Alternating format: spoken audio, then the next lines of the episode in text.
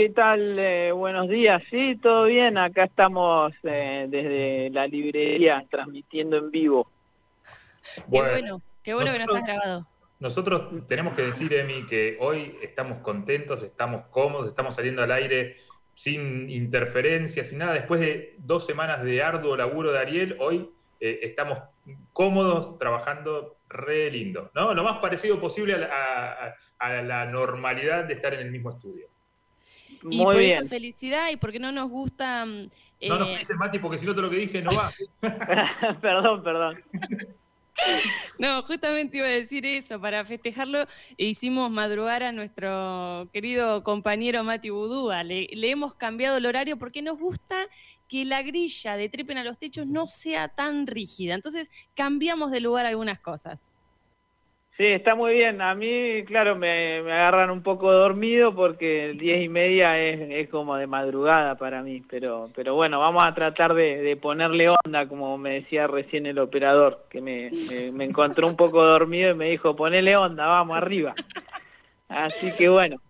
Este, hoy vamos a hablar de Aurora Venturini, que es una, una escritora argentina que ha sido recuperada recientemente eh, está siendo muy leída últimamente, aunque tiene toda una trayectoria eh, durante prácticamente todo el siglo XX y principio del siglo XXI, que pasó en buena medida inadvertida y recién al final de su vida eh, adquirió cierta fama y cierto reconocimiento. Ella nació en, en la ciudad de La Plata en, en diciembre de 1922 y a lo largo, bueno, creció en una familia así muy de buen pasar económico, pero con mucho, con mucho conflicto interno, una familia disfuncional, se podría decir, había mucho maltrato eh, al interior de la familia. Eh, ella tenía una pésima relación tanto con su madre como con su padre, y eso en buena medida alimentó su, eh, su imaginación narrativa porque en, en todas sus novelas y todos sus relatos hay, hay cuestiones eh, familiares así escabrosas, por decirlo de alguna manera. Em, mm. Recién ella, bueno, a, los 19 años, por ejemplo, se fue de su casa, algo que era totalmente atípico para la época, en, en principio de la década de 40, que las mujeres por lo general se iban de la casa cuando se casaban. Eh, ella, en cambio, se fue al terminar el secundario, se fue a vivir sola eh, y a estudiar filosofía y ahí mismo en la ciudad de La Plata, y además empezó a trabajar como maestra y como eh, auxiliar en, institutos de menores. Eh, que eso también eh, fue, fue alimentando después su, narrativa, después y durante, porque ella escribió toda su vida, desde, niña dice que, que, escribió y nunca paró de escribir hasta, hasta que murió. Entonces, bueno, estas experiencias también en, institutos de menores, institutos de menores judicializados o eh, de, menores con algunos eh, eh, problemas psiquiátricos o, neurológicos, como el cotolengo donorione famoso de Claypole, en la, ahí en la provincia de Buenos Aires. Ahí trabajó y ahí conoció a, Eva Duarte de Perón, de quien se hizo muy amiga en aquellos años eh, segunda mitad de la década del 40, a través de, empezó a trabajar en la Fundación Eva Perón eh, y, bueno, eh, digamos, trabó una, una muy buena amistad con, con Evita. Y también por esos años publicó su primer poemario, digamos, oficial, y con ese poemario ganó un premio de, literatura de, de la provincia de Buenos Aires, que le entregó el mismísimo Jorge Luis Borges.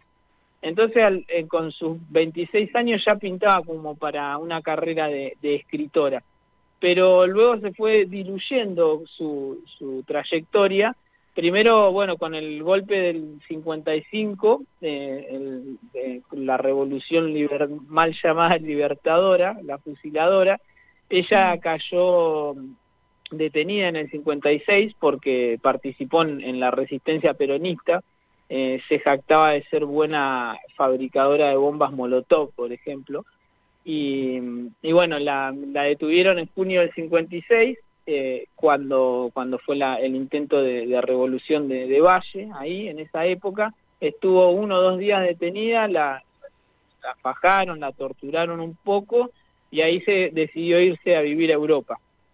Eh, allá eh, se fue a París y vivió 20 años en París, desde el 56 hasta el 75 más o menos, eh, y allá, por ejemplo, compartía mesa de café con Albert Camus, Simón de Beauvoir, Jean-Paul Sartre, ese tipo de, amistades tenía en París, así que, que era una era una mujer más que conectada con la intelectualidad de la época. Pero acá en Argentina no quedó totalmente desconocida. Volvió en el 76. Te iba a preguntar, ¿por qué crees que no tuvo éxito en su momento, en su, en su vida? Bueno, éxito eh, literario, ¿no? Digamos, mientras ella estaba viva. Claro, yo creo que su, bueno, su narrativa es bastante eh, particular y como que no encaja mucho en los cánones y sobre todo de la época. Hoy por ahí eh, es muy releída porque hay, hay toda una, una corriente literaria donde, donde encaja mejor, a pesar de que ella es eh, extemporánea de, la actualidad totalmente, pero tiene, son, sus novelas son muy cruentas, narra cuestiones como por ejemplo eh, el abuso intrafamiliar desde la mirada de, una, de una nena y de una manera muy cruda, y después tiene cuestiones fantásticas y, medio macabras, o, directamente historias que, podrían incluirse en el género de terror, que es un género y, un tipo de historias que que por ahí no, no, no, eran, no eran bien eh, recibidas en la época, si bien se la compara bastante con, con Silvina Ocampo, que, que sí tenía un nombre y una trayectoria más conocida, pero bueno, también por, por eh, según su propio relato, eh, en buena medida no, no fue reconocida por su militancia abiertamente peronista en, en una época en que el antiperonismo estaba eh, eh, a, pleno, digamos, toda la década del 50 y 60.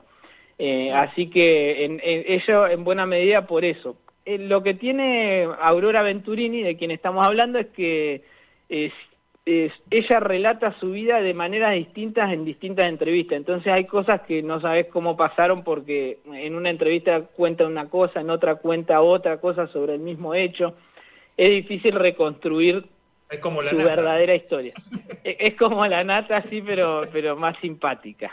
Claro. Este, sí, y bueno, por ejemplo, en la dictadura, en esos años no se sabe bien qué, fue de su vida, solamente ella cuenta que vivió en una quinta en Citibel con su primer esposo, que era un juez, y que, este esposo tenía buen vínculo con los militares y que por eso a ella nunca le hicieron nada en esa época.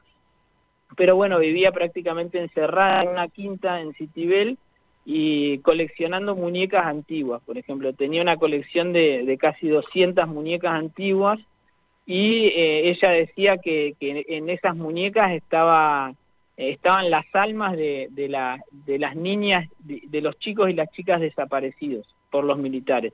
Por ejemplo, tenía, tenía también y tuvo hasta el final de su vida un... era hiper eh, religiosa, digamos, y tenía eh, prácticamente delirios místicos eh, ella, eh, bueno, creía en, los fantasmas y, en, cuestiones, bueno, en el demonio, en el infierno, y todo el tiempo hablaba de, esas cuestiones. Y bueno, en, estas muñecas que tenía, en esta colección de muñecas, ella eh, creía que estaba el alma de, los jóvenes y, jóvenes desaparecidas en ese momento. Y mm, una vez que terminó la dictadura, vendió toda su colección de muñecas y, se olvidó de ese tema.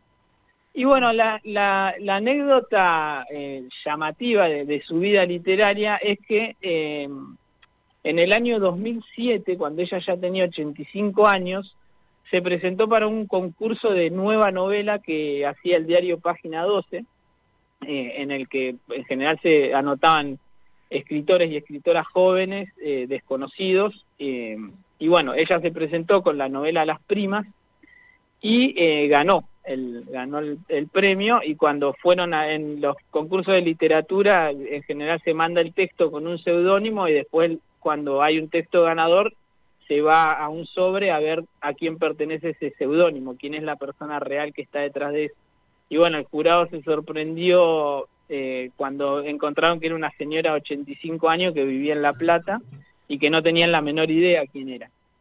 Entonces ahí la llamaron y, bueno, ella fue a recibir el premio y ahí se empezó como a, redescubrir que resulta que esta señora, bueno, había sido amiga de Evita, había conocido a Sartre, a Simón de Beauvoir, toda esa historia apareció después y eh, sobre todo, bueno, se le empezó a leer. El, libro eh, vendió 35.000 ejemplares en, su momento, apenas salió, eh, lo publicó una editorial grande, Mondadori, después se, editó en España y también recibió un premio re importante en España.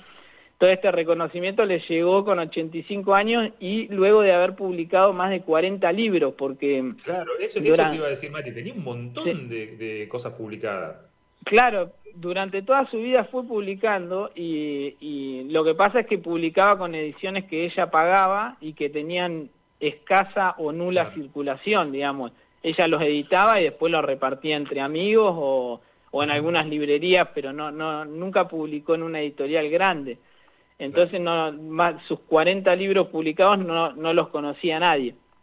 Eh, entonces, bueno, con esa obra Las Primas se, se hizo totalmente famosa con, ya en, la última etapa de su vida, sin embargo, eh, alcanzó a publicar algunas cosas más, por ejemplo, la novela Las Amigas, que es una, una segunda parte de, esta novela Las Primas, eh, llegó a publicarla y la escribió después, digamos, y después murió en el, en el año 2015 con 93 años y, se empezaron a reeditar muchas cosas que había escrito anteriormente. El libro de relato, por ejemplo, ahora lo está editando la editorial Tusquet y, tiene, bueno, editó Las Primas, Las Amigas y El Marido de mi Madrastra, que es un, libro de relatos. Eh, que está, está bueno para, para conocer la, su manera de escribir. Es, muy bueno el, nombre de 45 poemas paleoperonistas, ¿no? sí, ese, ese es uno de los, de los libros de, poemas, porque tiene mucho, mucho libro de poema, que eso eh, escribió en su primera etapa, digamos, ya en, los últimos tiempos escribía más que nada narrativa, pero, pero de su época más joven tiene, tiene un montón de, libros de poema. Y era además ella un personaje en sí muy, muy interesante. Hay hay un documental eh, sobre su vida eh, y después también hay, una entrevista muy, un perfil biográfico muy interesante que me recomendó la compañera Emiliana Cortona que escribió Leila Guerriero sobre, sobre Aurora Venturini. Eh, y bueno, también tenés en Spotify, hay una como un ciclo de podcast que se llama Me lo llevo a la tumba, y tiene cuentos de distintas autoras, pero hay un par de cuentos de Aurora Venturini leídos, por, interpretados por eh, actrices o, locutoras. Están, muy buenos, sí, están muy buenos esos podcasts. Sí, así que, sí. ¿Cuánto hay de, de, la, de la autobiografía de Aurora Venturini en sus propios escritos? Eh, con todo esto que estás contando, em, se me venía la historia de Nosotros los Caserta, que es una de las novelas de ella, em, que habla de, una niña que vive, que es de la clase burguesa, de la clase alta, una madre em, con muchas manías, un padre que eh, la castiga mucho, cuenta vida de ella en, en un internado. Es una historia que eh, muy interesante en la que uno acompaña ¿no? a la protagonista de la historia por, por distintas situaciones. Y pensaba, ¿hay de ella, eh, de su vida personal, algo en esa historia? No sé si, si tenés esta información o si sí, se puede hacer un paralelismo. sí, en, toda, en, en, todas sus historias y, novelas y relatos hay eh, cuestiones autobiográficas y ella lo lo reconoce. Eh, por ahí cambia algún personaje que aparece eh, como prima, en realidad era hermana o tía, pero, pero todos son, todos esos personajes que van apareciendo ahí eh, existieron en su vida familiar y en muchos casos los nombres ni siquiera están cambiados, son los nombres reales que tenían. Lo que pasa que como ella también construyó su propia vida como una novela en, en donde no se sabe qué es ficción y qué es realidad, eh, tampoco se sabe bien quién, por ejemplo, la protagonista de Las Primas, que se llama Yuna Riglos, eh, o Riglos, eh, es, según dicen en una entrevista, es una prima suya, realmente existe y tiene esas características que según se la describe en la novela es como minusválida mental o algo por el estilo, con una, una, un retraso mental y bueno, es una prima que él, eh, con la que ella tiene relación y todo, y que de hecho dice que le eh, fue que cuando salió la novela la prima la llamó y medio enojada y le dijo que me, incluiste en una novela, no sé qué, ella le dijo no, nada que ver y, quedó ahí el tema porque la, prima ni la leyó a la novela, por ejemplo. Un, un tremendo personaje, ¿no? Sí, ella era un, tremendo personaje y toda la, por ejemplo, hay una, ella cuenta una historia de, de que un, un hermanito de ella falleció porque cuando ella era chica la contagió a su madre de, de, rubiola o una enfermedad así que cuando la tenés en el embarazo produce malformaciones en el niño y ella decía que toda su vida la madre la odió porque la había contagiado durante el embarazo y había provocado que su hermano después muera. Y, mm. y otra hermana de Aurora Venturini dice que eso es totalmente falso, que nunca pasó, que nunca tuvieron un hermano ni nada de eso. Así que es como creer o reventar toda su... Digamos, ella construye su propia biografía como una ficción, entonces es imposible encontrar el límite entre una cosa y la otra, en, este caso, en esta autora. Los halagos hay que darlos al aire y acá llegan mensajitos que dicen qué capo Mati Budúa y signos de exclamación, así que te felicitan por tu columna, Mati. Qué grande la familia ahí escuchando siempre, atenta. Me alegro. Mati, te agradecemos mucho la columna de hoy. Gracias a ustedes, un placer. Pasó Mati Budúa con su recomendación de Aurora Venturini.